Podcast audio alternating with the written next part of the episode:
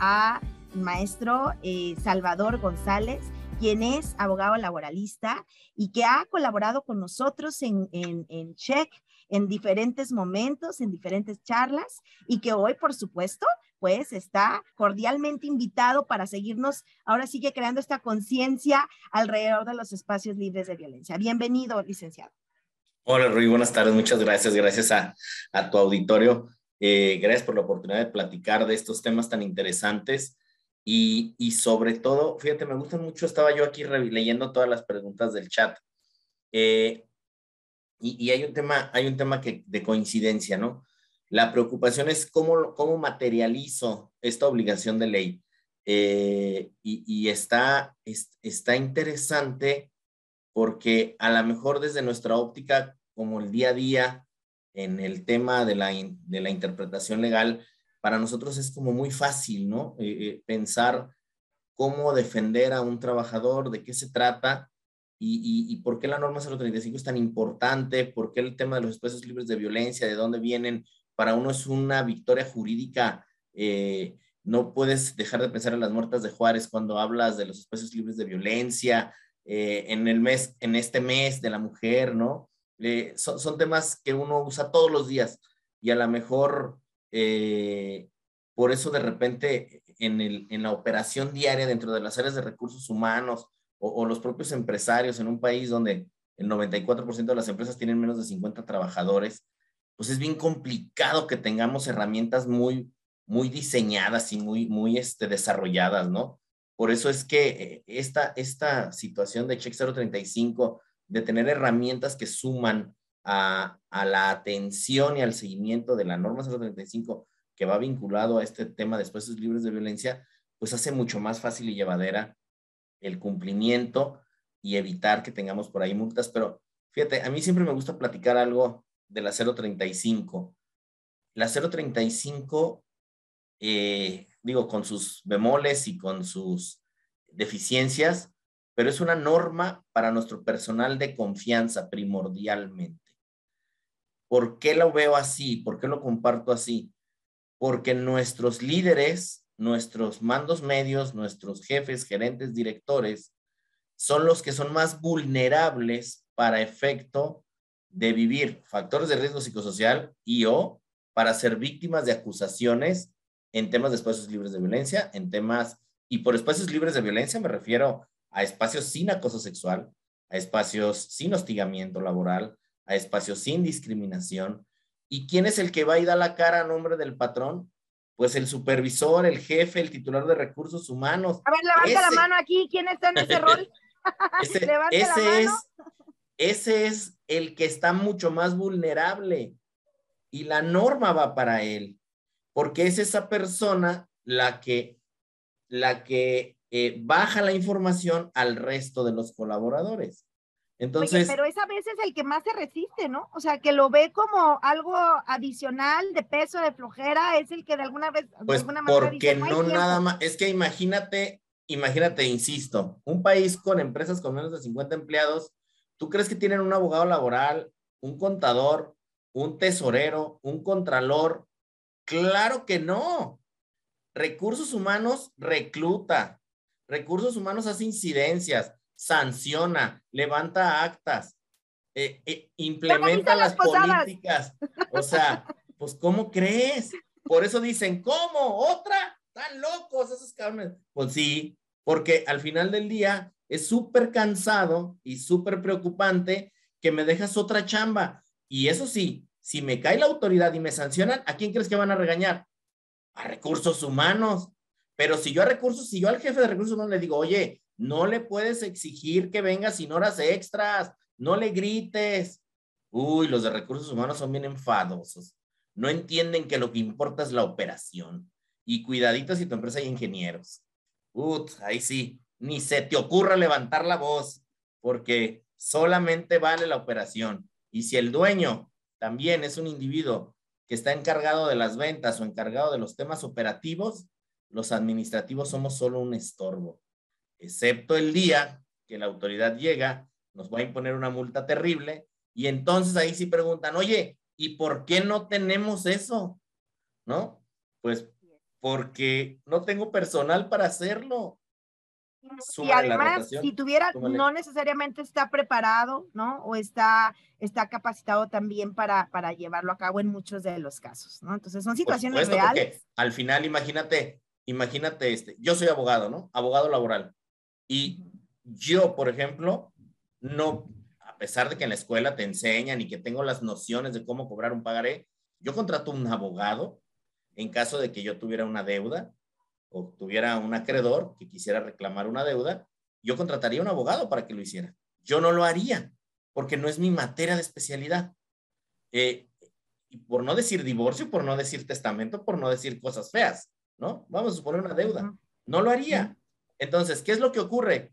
Que en recursos humanos, como le pasa al pobre contador, al contador lo quieren de estratega fiscal, al contador lo quieren, este, de que sepa de impuestos sobre nómina, que sepa de firma electrónica avanzada, que consiga citas pronto, que si congelan cuentas las descongele y les vale más si es actividad vulnerable y de información financiera, agarras parejo, ¿no? El contador también es todólogo. Si alguien sufre, este, recursos humanos y contabilidad es una, de verdad, deporte de alto riesgo, ¿no? Digo, evidentemente, con todo el respeto para los empresarios, eh, yo en lo personal soy empresario, tengo, tengo mis propias empresas y, tratamos pues de sumar en este proceso, pero sí, sí, por supuesto, hay mucho desconocimiento y, fíjate, eh, por ejemplo, hablando de los espacios libres de violencia, ¿no? ¿Qué es lo que, qué es lo primero en lo que me meto en conflictos? Un gran tabú que existe es las actas administrativas. Todo mundo piensa, por alguna extraña razón, que las actas administrativas son unas pequeñas cartas donde tú describes un montón de hechos y tú dices, Juanito llegó tarde, con aliento alcohólico, vio feo a las muchachas y aparte no saludó. Fírmale, Juanito, está sancionado. Y ponle que sí es cierto. Sorpresa, Juanito se molesta y no lo firma. En la que nos metemos. Ahí andan unos haciendo avisos de, avisos de rescisión. Ahí andan otros haciendo actas con testigos.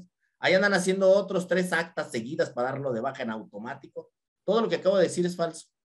Todo lo que acabo de decir es ilegal.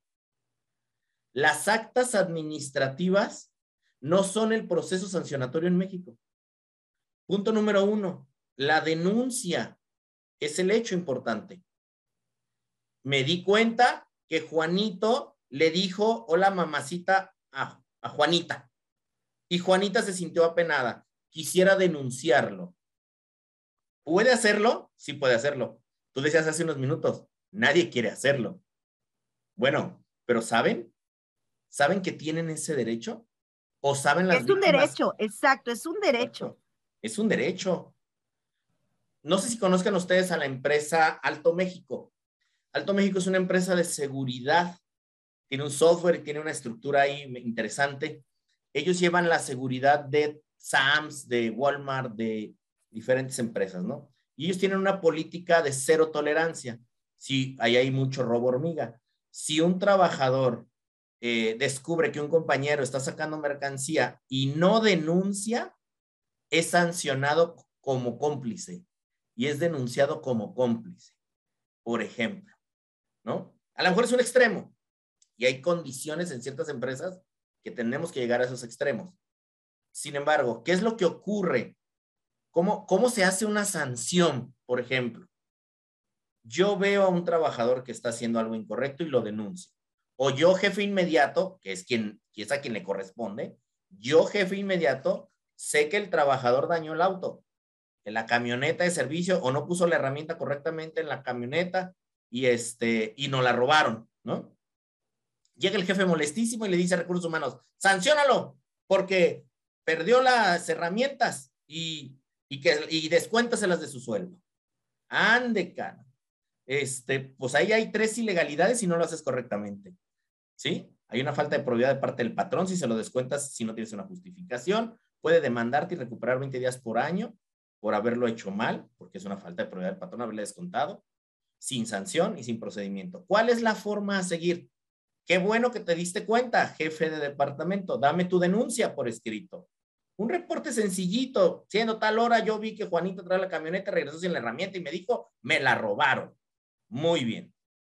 no tengo más pruebas, no hay testigos, no hay más. Ni modo. Juanito, dame tu reporte. Ya Juanito hace su reporte. No, pues es que yo sí, yo sí me fijé, yo, yo estaba bien alerta, pero de repente tuve que hacer la instalación que me pidió jefecito que urgía, pues me distraje 30 milisegundos y en ese pasaron los ladrones, son bien habilidosos y se lo llevaron. Muy bien, entonces tú tienes una, eh, dentro de las políticas de entrega de herramientas, tú tienes asignada la herramienta. Y para que yo te la reponga, entonces, en este caso, en esa política se estableció, pues estoy exagerando, ¿no? Que vamos mitad y mitad si no hay responsable. O es más, yo tengo la culpa. Yo te la voy a reponer porque no puedo comprobar que tú no hiciste nada malo.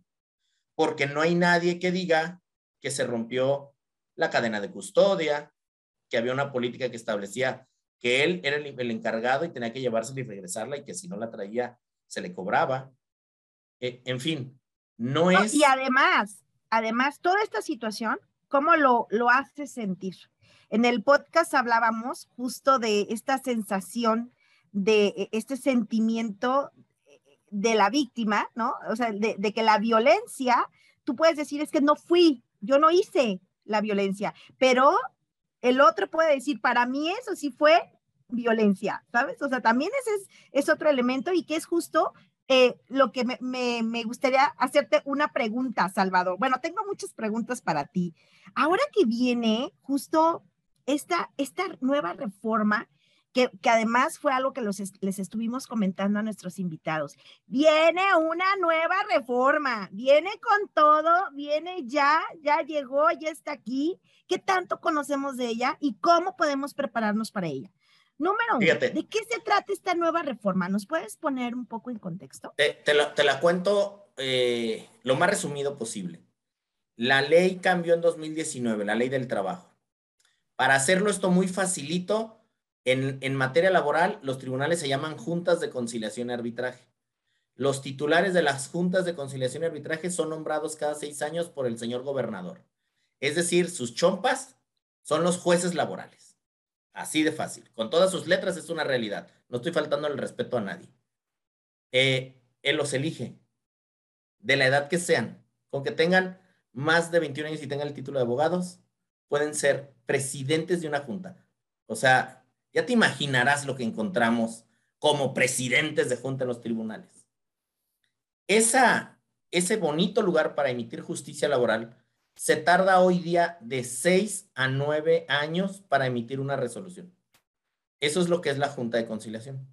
La reforma del 2019 dijo, durante cuatro años vamos a ir modificando de 10 en 10 estados para que se reforme la manera de emitir justicia en materia laboral. Nosotros somos la última etapa. Ya esto termina el primero de mayo entrante. Este primero de mayo que viene, ¿eh? Para que se den una idea, las juntas de conciliación y arbitraje para temas de sindicatos ya cerraron desde el primero de noviembre pasado, ya no existen.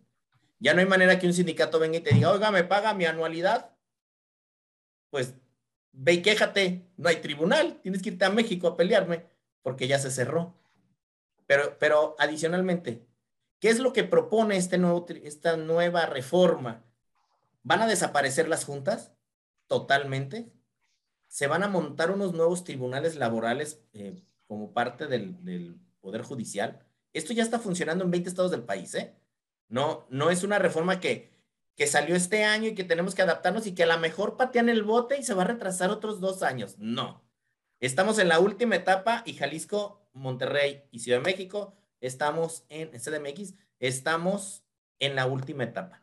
Estamos pataleando, no queremos que arranque el primero de mayo, ya se pidió una prórroga, Nada más que aquí hay un detalle importante. Esta reforma no es de México. Esta reforma viene desde el Tratado de Libre Comercio por orden directa de Estados Unidos y Canadá.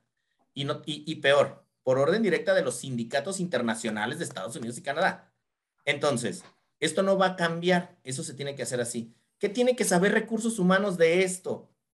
Cuando tenía un juicio laboral, le llegaba eh, el abogado y le decía, oye, abogado, nos llegó esta demanda tenemos fecha de audiencia para el 5 de mayo, bueno, el 6 de mayo, que no es nada. 6 de mayo. Llegábamos a la audiencia y ese día le decíamos, el 6 de mayo le decíamos a Recursos Humanos, oye, Recursos Humanos, vamos a necesitar los recibos de nómina vamos a necesitar los testigos, los nombres, bla, bla, bla, bla, para la próxima audiencia que será de pruebas en agosto. Y entonces Recursos Humanos tenía desde hoy que le notificaron hasta agosto para hacerle llegar a los, al abogado. Ojo, y estoy hablando de un juicio que dice que se llevó así, wow, bien hechecito y rapidito, ¿no? Tenías hasta agosto como recursos humanos para entregar los documentos. ¿Qué crees? Ahora, a partir de que te notifican, tienes 15 días para presentar en ventanilla los documentos. ¿Qué documentos? Te cuento, recursos humanos. Contrato individual, contrato colectivo, recibos de nómina, registros de asistencia, los recibos de nómina de todos los compañeros durante los años que venga si te está pidiendo una prestación extralegal, constancias de seguro social, nombres de testigos, nombres de peritos, Toda la documentación se entrega 15 días hábiles posteriores a partir de la notificación. ¿Estamos preparados para ello? Ese es el tema. ¿Dónde tengo mi archivo muerto? ¿Dónde están los recibos? ¿Los firman? No los firman. ¿Tengo registros de asistencia o no tengo registros de asistencia? ¿Sabes cuánto va a durar el juicio ahora? Va a durar de 8 a 16 meses. Es lo que están durando en los estados donde ya está funcionando. Entonces, eh, ¿Es bueno? Sí, se va a agilizar. ¿Es complicado? Sí, muchísimo. Porque ahora va a ser un, las audiencias van a durar cinco horas, van a ser audiencias de adeveras, tienes que conseguir abogado de adeveras y en recursos humanos tenemos que estar súper eficientes con nuestros documentos. Documento que no tengamos en esos 15 días, documento que ya no podría ofrecer como prueba. Y a veces no tengo ni el comprobante de domicilio actualizado. A veces no tengo poderes. A veces tengo el poder en un trámite haciendo un cambio de escrituras de no sé qué y no tenemos copias certificadas. Eh, eh, hay un sinfín de cosas que debemos entender que estamos viviendo cambios importantes. La norma 035, los espacios libres de violencia, la legitimación sindical, la desaparición de los sindicatos blancos, todo ese proceso se está viviendo en México y se está viviendo de manera muy profunda. Y, nosotros como laboristas estamos llenos ¿A quién beneficia esta, esta, esta reforma? Beneficia al trabajador en el sentido de que va a encontrar la posibilidad de, de encontrar una conciliación con la empresa cuando hay un conflicto.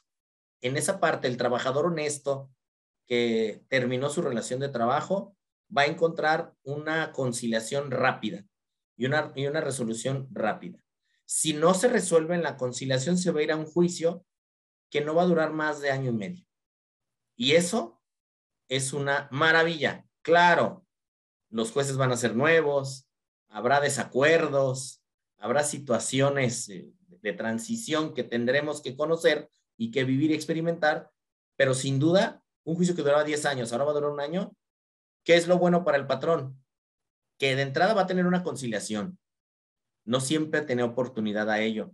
Había abogados y hay abogados que son tramposones, invitan a los trabajadores a mentir y luego nos metemos en la bronca de tener que comprobar cuántas locuras se les ocurre a los trabajadores, ¿no? Ahí hay un tema importante con la violencia que te había comentado en el podcast pasado. Si, por ejemplo, ¿qué es bueno para la empresa? Pues que el juicio dura poquito y no paga tantos salarios caídos y pierde. ¿Qué es bueno para la empresa? Que va a ser ante un juez y no con los compas del gobierno. Eso es muy bueno. Este, claro, si eres de los que te dice, te dices amigo del gober, pues entonces a lo mejor pues está más fácil ir a la junta y conseguir tal compa, pero de ahí en más, los ciudadanos de a pie como nosotros, pues queremos justicia y queremos un tribunal y queremos las cosas justas. Y en ese sentido es mejor el nuevo tribunal. Eh, ¿Qué cosa es peligrosa? La cosa peligrosa es Fíjense nada más este punto. Es el, si algo nos vamos a llevar esta noche, quiero que sea este punto que les voy a contar. Si los, ustedes recordarán, si alguna vez han visto una demanda laboral, que todas las demandas laborales dicen, y, es, y siendo tales horas de tal día, encontrándome en la puerta de acceso, llegó eh, Fabiola López y me despidió, ¿no? Encontrándose en el lugar varias personas que podrán venir como testigos y no me entregaron mi aviso de rescisión. De manera religiosa, todas las demandas dicen eso. ¿Qué crees que van a empezar a decir las demandas a partir del primero de mayo? o con la prórroga el primero de septiembre o octubre, como quede, pero ya este año queda. Este año empiezan los nuevos tribunales. ¿Qué crees que van a decir las demandas de esos abogados ventajosos y tramposillos? Van a decir, fui víctima de acoso sexual, fui víctima de acoso laboral, fui víctima de violencia, me dieron un carpetazo en la nuca y por eso tengo mucho miedo de regresar a trabajar. Y como no quiero ser revictimizado, no voy a pasar a la conciliación, me voy directo al juicio. Ese es un derecho. Si yo soy una empresa que no tiene políticas de espacios libres de violencia, no voy a poder acreditar en el tribunal que soy una empresa que se preocupa por los espacios de cuidado de los trabajadores y entonces tengo un problema que ahí, Salvador, me parece súper interesante porque creo que podemos ahondar un poquito más. O sea, ¿qué significa la creación de un espacio libre de violencia? O sea, ¿por dónde empiezo? Fíjate que, que es mucho más fácil de lo que parece. Es una comisión, si ustedes han escuchado la palabra comisión mixta, las comisiones mixtas de seguridad y higiene, las comisiones mixtas eh, de reparto de utilidades, las comisiones mixtas que por ley debemos de tener todas las empresas, esas comisiones mixtas, vamos a hacer una exactamente igual.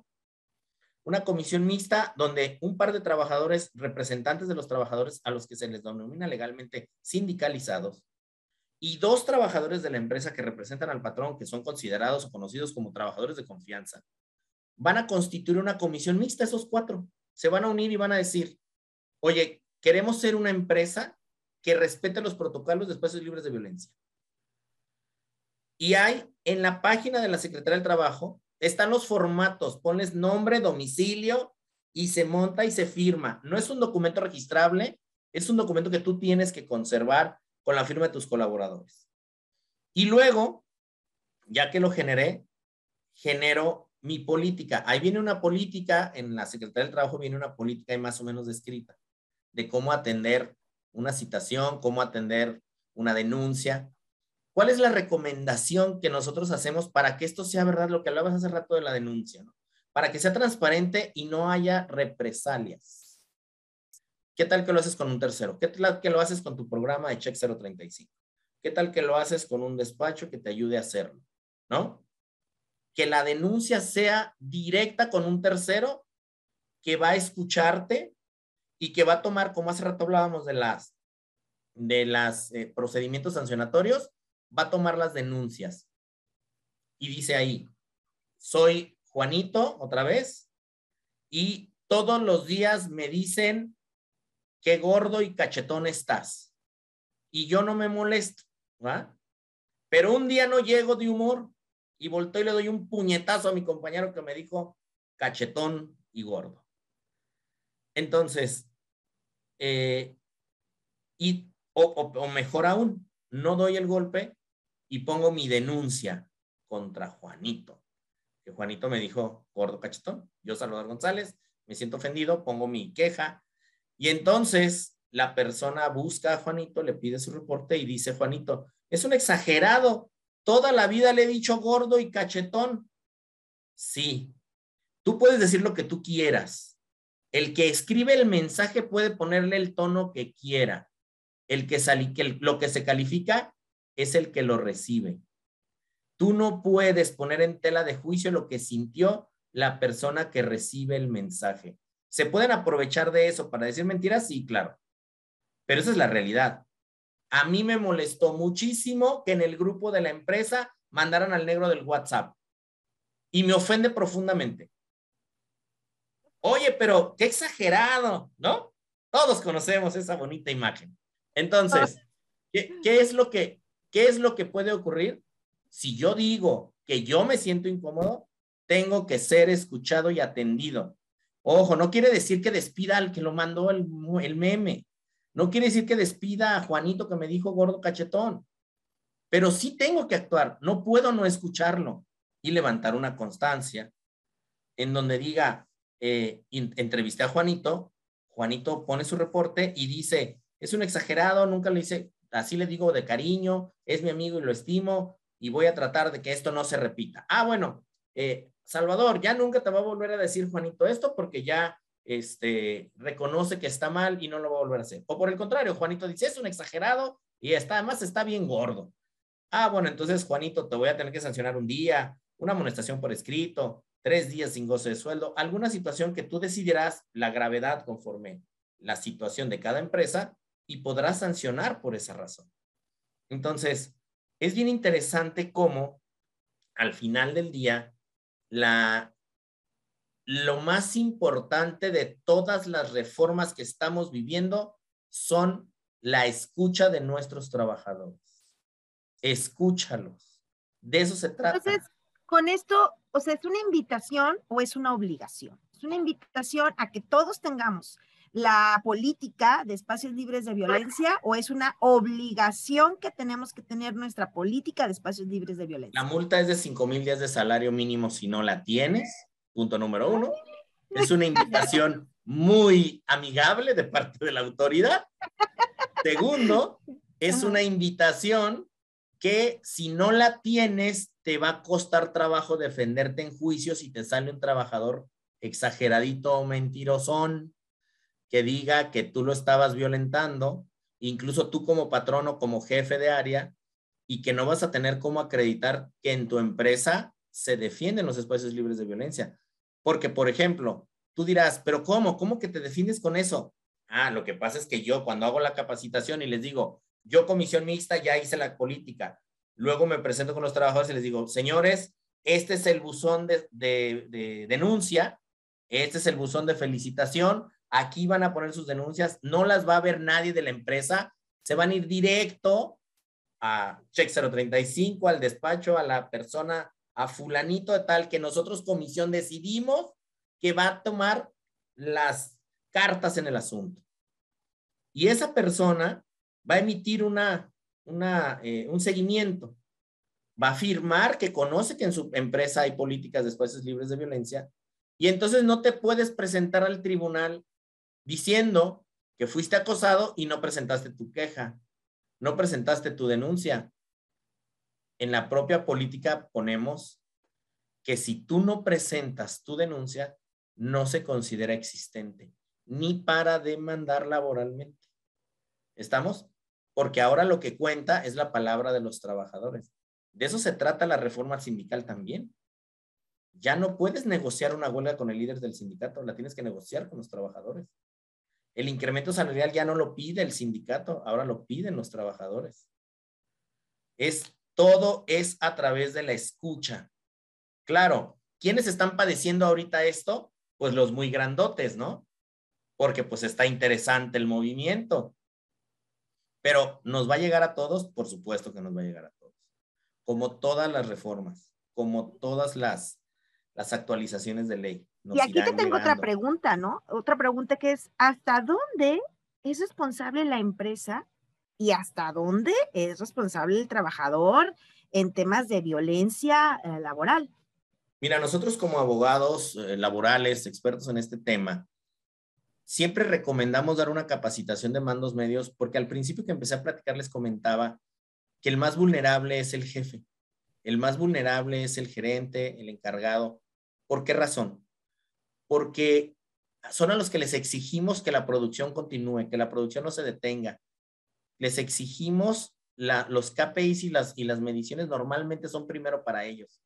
Entonces, ellos tienen que jugársela con su personal y a veces filosofías viejas de mano dura y de zanahoria eh, versus eh, premio zanahoria, ¿no? O látigo zanahoria, perdón. Eh, si, si yo te convenzo que tienes que venir tiempo extraordinario y no es si quieres esa fuerza, y si no vienes te sanciono y, y si no, no te doy el descanso que yo te decía y te empiezas a poner rudo con el personal con tal de lograr tus metas. El personal, las nuevas generaciones, nosotros estamos chavalones, todos los que estamos aquí en esta plática, pero hay, hay algunas generaciones que vienen atrás de nosotros, como los centennials, que ya están trabajando y que son a los que estamos reclutando ahorita, que ellos sí conocen esto y ellos sí saben de la dignidad laboral, ellos saben de su derecho a la desconexión, ellos saben que no puedes tú exigirles una conducta eh, indecorosa y un espacio sin equilibrio en su vida y, su trabajo. Entonces, estos elementos que ellos sí conocen, porque ellos tienen el conocimiento aquí, en este aparatejo, traen su conocimiento, no necesitaron eh, leer tantos libros para poderle preguntar a San Gogol. Entonces, es muy fácil que encuentren información y ellos fácilmente pueden denunciar, como decías hace rato, hasta penalmente a una persona por violencia laboral, por acoso, por bla, bla, bla, bla. ¿Hasta dónde es responsable la empresa? Si la empresa tiene espacios libres de violencia, no es sancionable y no es responsable. Si sus políticas están vigentes y las lleva a cabo, porque luego también me sale el empresario de, usted hágalas licenciado, yo consigo las firmas y ahí las guardamos en un cajón y el buzón lo metemos en el mismo cajón y pues le cerramos, ¿no? Y que nadie se entere, como le hacemos a veces con el Fonacot para no tener que administrarlo. Entonces, es igual esto. Si no es de a de veras y no tenemos quejas y no tenemos entregables, pues no funciona. Tiene que ser de a de veras. Pero si, pero si lo tengo funcionando, yo no tengo responsabilidad como empresa. Pero eso sí, no se vale que no capacitemos a los jefes, a los gerentes, a los directores de cuál es la posibilidad de que sean denunciados y acusados si ellos no se comunican correctamente con los colaboradores. Ese es el punto.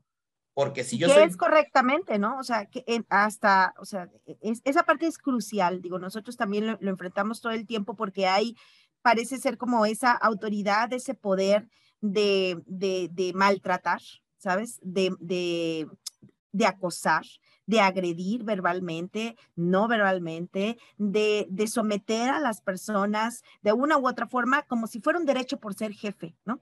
Y bueno, pues hoy estamos viviendo otra realidad, o sea, eh, liderar a los equipos de hoy no es lo mismo lo que acabas de mencionar ahorita de hace, de cuando nosotros iniciamos, ¿no? O sea, definitivamente las formas, eh, las, el, el fondo y las formas hoy han, han ahora sí que cambiado de forma eh, importante, significativa y claro que el tema de la capacitación, eh, de la creación de conciencia, del desarrollo de nuevas habilidades es crucial, ¿no? Y algunos dicen, ay, es que es generación de cristal. No, a ver, espérame, o sea, eh, estamos hablando de que también... Tienen habilidades muy, muy diferentes, pero muy buenas también. Tienen, ellos han aprovechado cosas que, padrísimo, de verdad. Y, y, y, ahora sí que todos en algún momento, sobre todo de nuestra generación, ¿qué generación somos?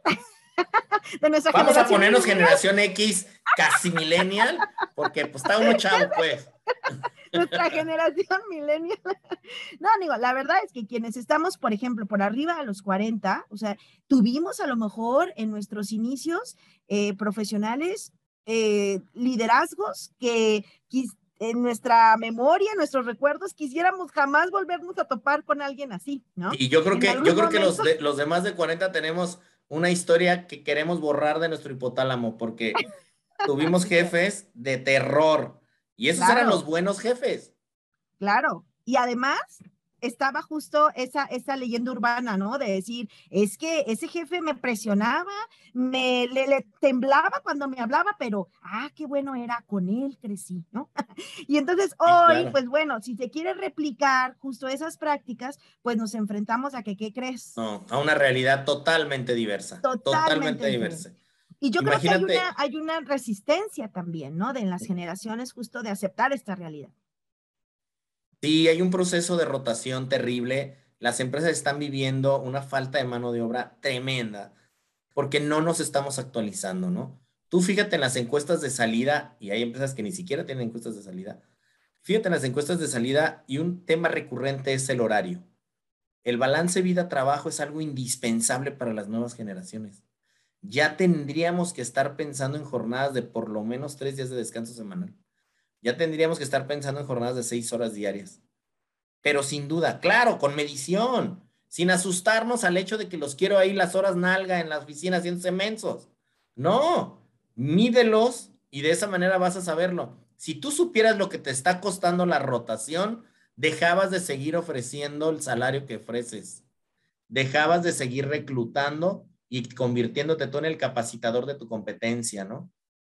Eh, hay, cafeterías que tienen rotación de arriba del 100%, cafeterías de muy buen tamaño, muy conocidas, no puedo decir marcas, pero que se convierten en las reclutadoras de las más grandotas, porque pues tienen políticas añejas en donde traen salarios muy conservadores, donde en sus proyecciones no manejan jornadas mezcladas, no manejan salario emocional, no manejan ninguna política de defensa, eh, incluso llegan a tener políticas de no gente tatuada, o sea, dime qué millennial no está tatuado. Es, es impensable. El 78%. Hay muchos X también. claro. Sí, claro. Claro. Claro, es que han, han, habido cambios importantes, han habido cambios significativos, o sea, el mindset, ¿no? Hoy es, es, otro a lo que nosotros nos tocó vivir en nuestros inicios y creo que es importante que, que, lo aceptemos. Pero además hay un factor, o sea, el conocimiento de estas reformas, el conocimiento de estas normas, el conocimiento de esta ley que nos impulsa, nos empuja, nos obliga, ¿sabes? A hacernos conscientes y sobre todo a crear, a crear estos espacios, esta, esta conciencia, esta formación, esta educación que además el fin, al final, creo yo, que tiene una maravillosa intención, ¿no? Entonces, tiene un buen sentido. dignificar al, colaborador, a la persona, al ser humano. Y te voy a decir, me, me, gusta mucho cómo lo dices, yo, yo diría, a mí me gusta mucho la frase migrante generacional, ¿no? La capacidad de adaptarnos a las nuevas formas de colaborar. Es que es bien fácil, es bien fácil entender el problema.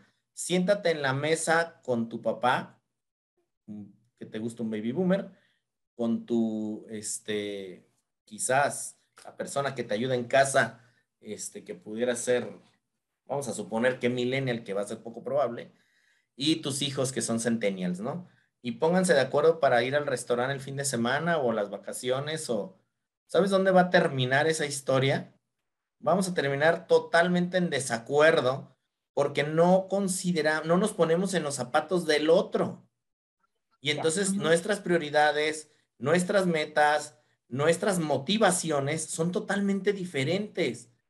Claro, el amor a los hijos nos hace ser tolerantes y entonces soy flexible, ¿no? Y entonces termino, a ver, termino viendo el hombre araña cuando vamos al cine, cuando yo quería ver eh, quizás algo más intelectoide, ¿no? Y pero pues bueno, ya fuimos, ni modo. Este, pero con los empleados es igual, pero a los empleados no les tienes esa tolerancia. Y, y entonces yo no conozco un cliente, nosotros representamos más de 100 empresas, yo te lo puedo jurar, apostar y escribir y tatuar en alguien más. Este, nadie se levanta en la mañana queriendo despedir a un empleado. Nadie nunca por ninguna circunstancia. Le ruegas a Dios que lleguen todos. Y los trabajadores tienen en la cabeza la idea de que es que me tiene mala fe y me quiere correr. Cállate, ponte a trabajar. Lo que menos queremos es correr gente. Queremos completar la planilla queremos disminuir la rotación, queremos dejar de reclutar, queremos dejar de entrevistar y perder tiempo en las curvas de aprendizaje de los nuevos sustitutos. Es mucho el dinero que se pierde. Entonces, ¿cómo no cambiamos la forma de pensar y decimos, oye, ¿sabes qué? Me estoy gastando tanto dinero en quizás una jornada de siete de seis días a la semana de 48 horas, ¿no?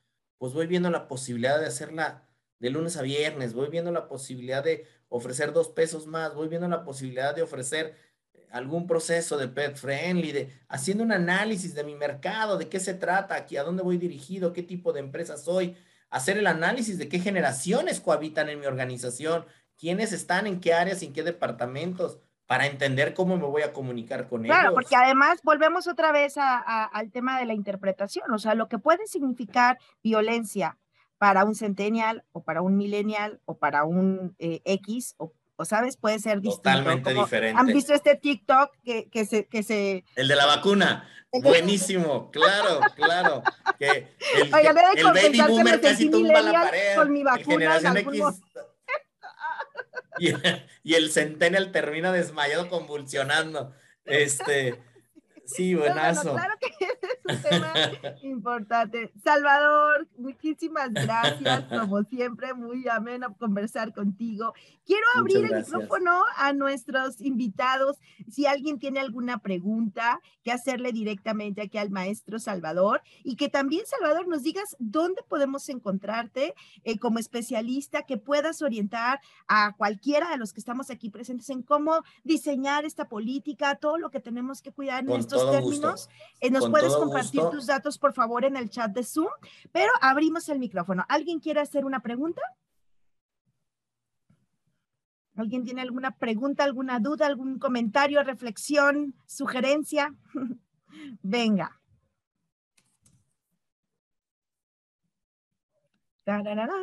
todo muy bien. Venga, Hilda. Todos, eh, sin gracias. para variar. Para eh, Me encanta, me encanta. Bien, bien. Este, no, pues eh, nosotros empezamos con, con la NOM hace el año antepasado, pero en verdad ha sido una batalla, este, que los altos directivos eh, que están muy, muy, muy, muy marcados con una generación del terror, que aunque se han venido moldeando los últimos años, digo, para no caer en excesos, pues siguen cayendo en, pues, cosas inadecuadas, ¿no?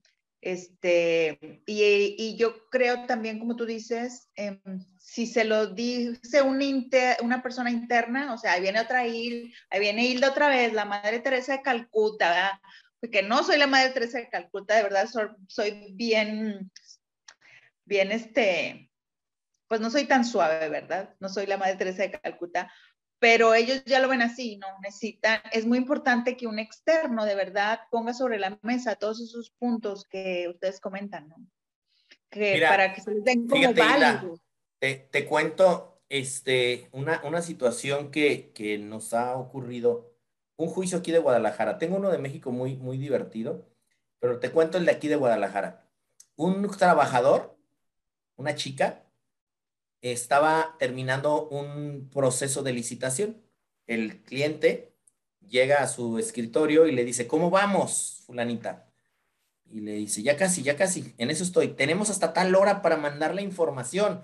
Apúrate. Y con una carpeta, con dos hojas, adentro de la carpeta que trae Chataquito, le pega en el hombro. Y le dice, apúrate, fulanita. Sonriendo incluso, ¿no? Ahí voy terminan, manda el informe, se levanta, se va a su casa y al día siguiente no llega ella a trabajar. ¿Qué crees que llegó a, la oficina? Un parte médico de lesiones que le dieron en la Cruz Verde, donde ella tenía una fuerte lesión en el cuello a consecuencia de los golpes, del golpe tremendo que le dio su patrón. Una chica centennial, evidentemente, 21 años, muy inteligentilla, y ya teníamos nuestro citatorio ante la Junta de Conciliación, nuestra denuncia penal por daños y lesiones y pues nos hizo saber que si queríamos empezar, pues que se iba a presentar en CONAPRED por procesos de discriminación, que porque ser, por ser mujer le pegó. Te cuento en qué terminó la historia. Tenía además tres meses trabajando con nosotros. 180 mil pesos le pagamos de indemnización porque retirar la denuncia penal en contra del dueño porque tenía testigos, compañeros de la oficina que dijeron, sí, sí le pegó. Nosotros vimos. Oye, y decía el dueño, pero fue con una carpetita. Pues trae la lesión. ¿Estás de acuerdo?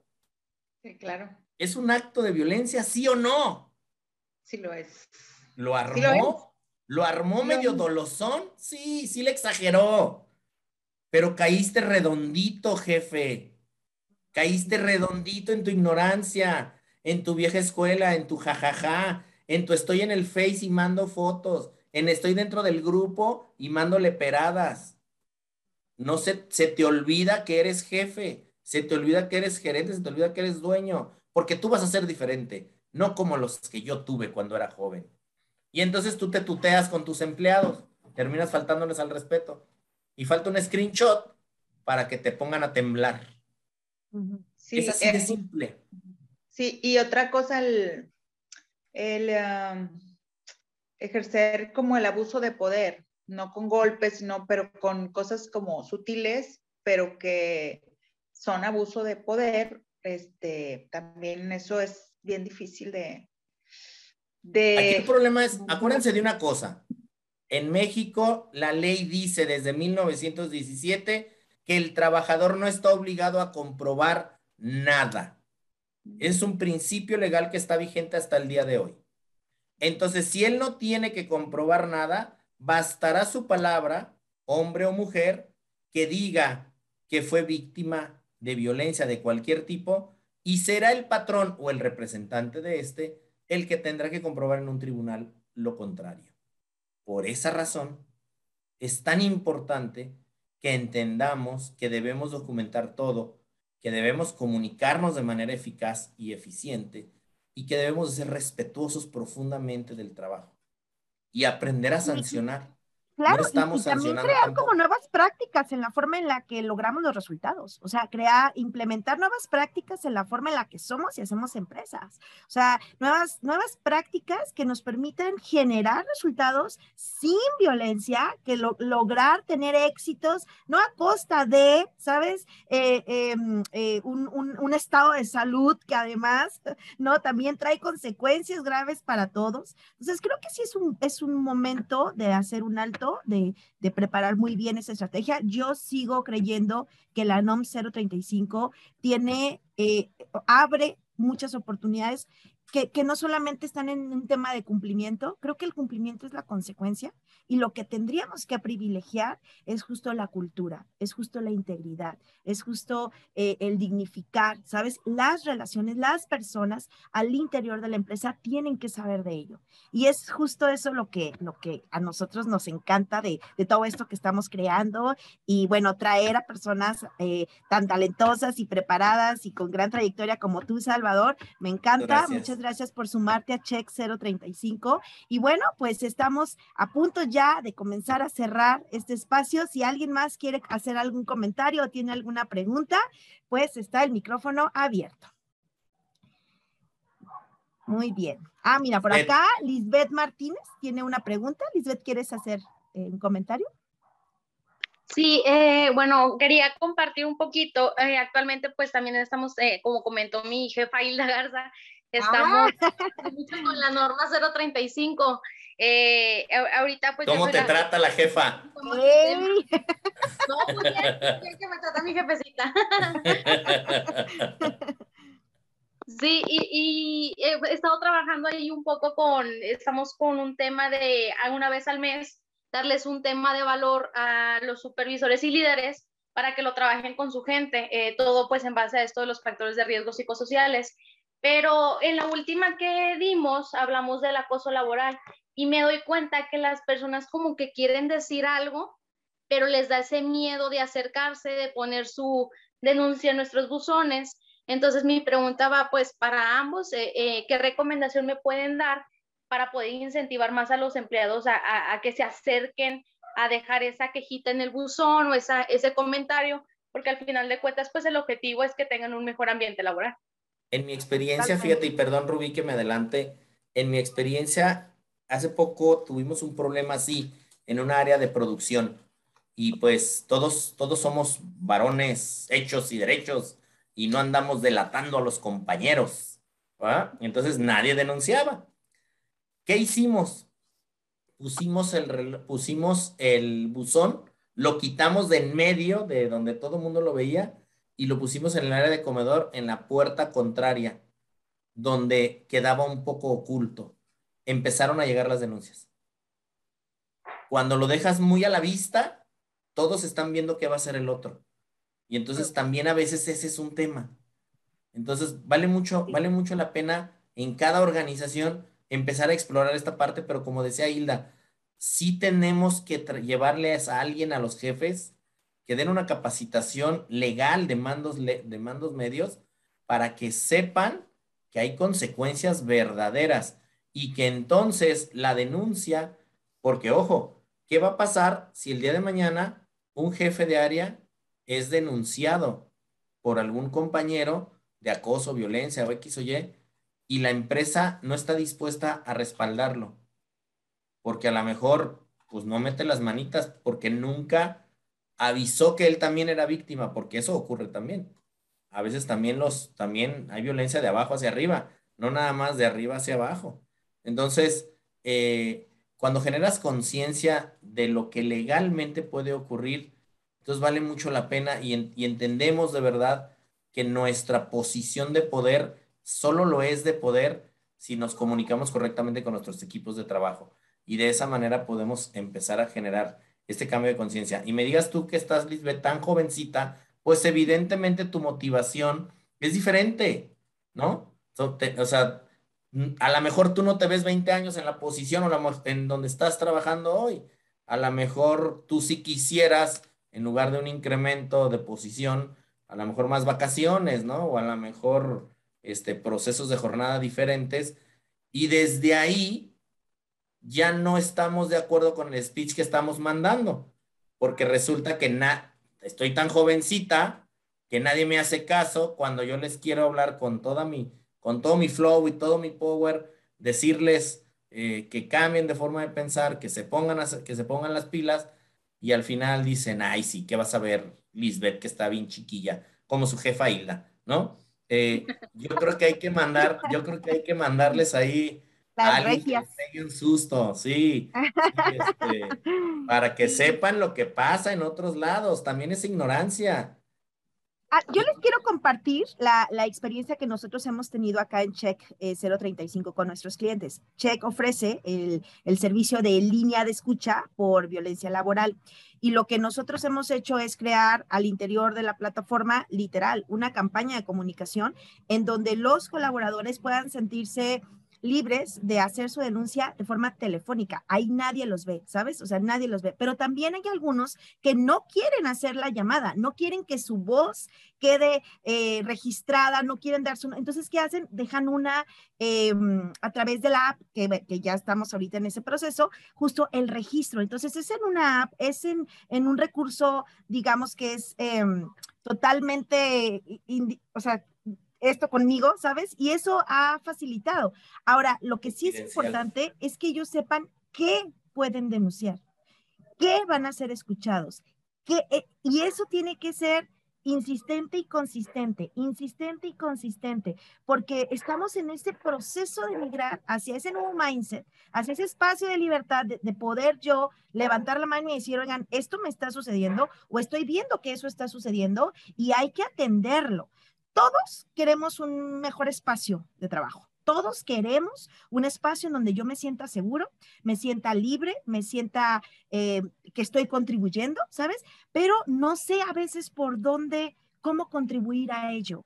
Eh, la creación de la cultura de denuncia es algo que hay que hacerlo eh, de forma estratégica también, de forma consistente y sobre todo acompañado de estos, de estos eh, mecanismos que van a ir creando conciencia. ¿Qué pasa si no lo, si no lo hacemos?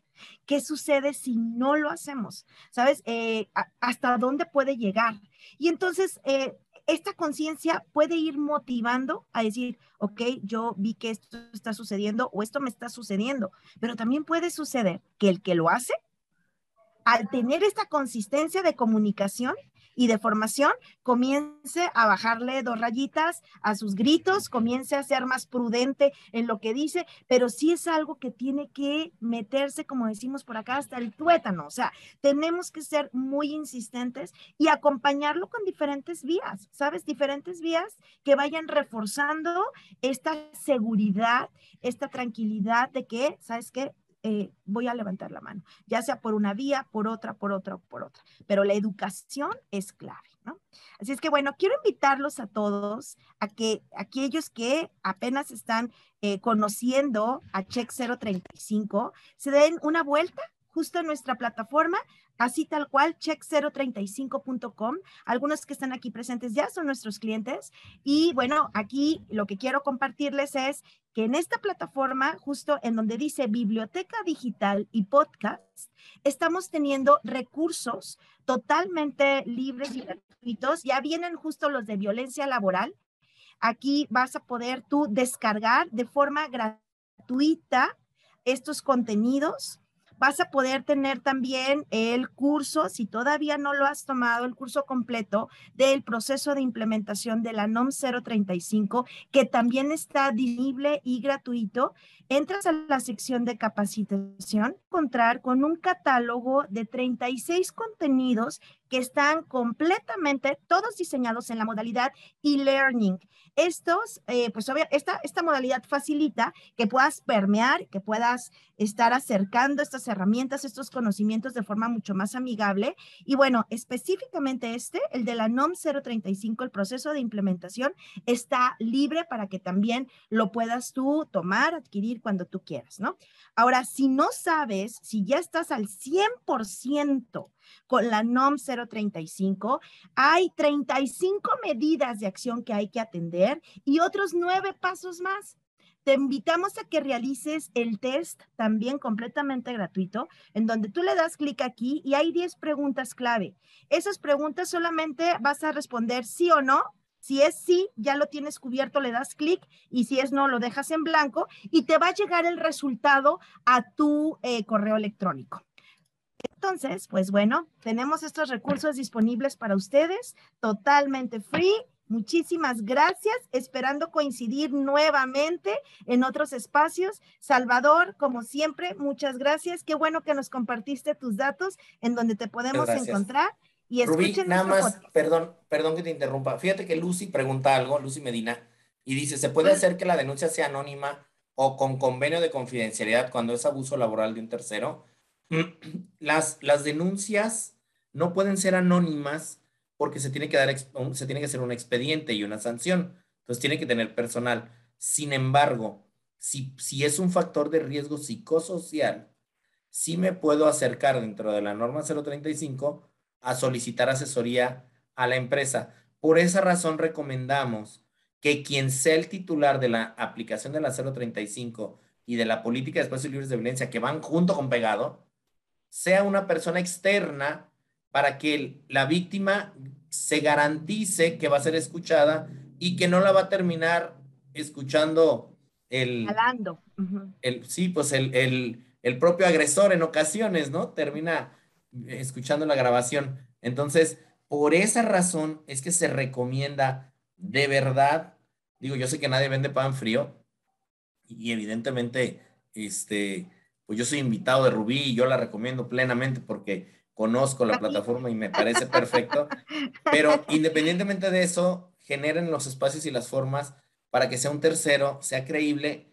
Y en caso de que a pesar de eso no quiera hacer la denuncia, bueno, entonces que nos llene el cuestionario de una persona que vivió un, eh, este, un caso de violencia como factor de riesgo psicosocial, los posteriores al, regla, los posteriores al cuestionario ordinario. Incluso, Salvador, la OMS lo recomienda.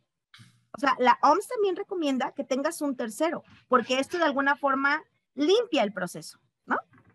Sí, transparenta y resulta creíble que alguien me va a escuchar y va a tomar cartas en el asunto sin tener, mira, nosotros de verdad, de verdad con toda franqueza les cuento, hemos tenido relaciones de trabajo, no, no hemos sancionado, evidentemente, pero sí hemos disminuido.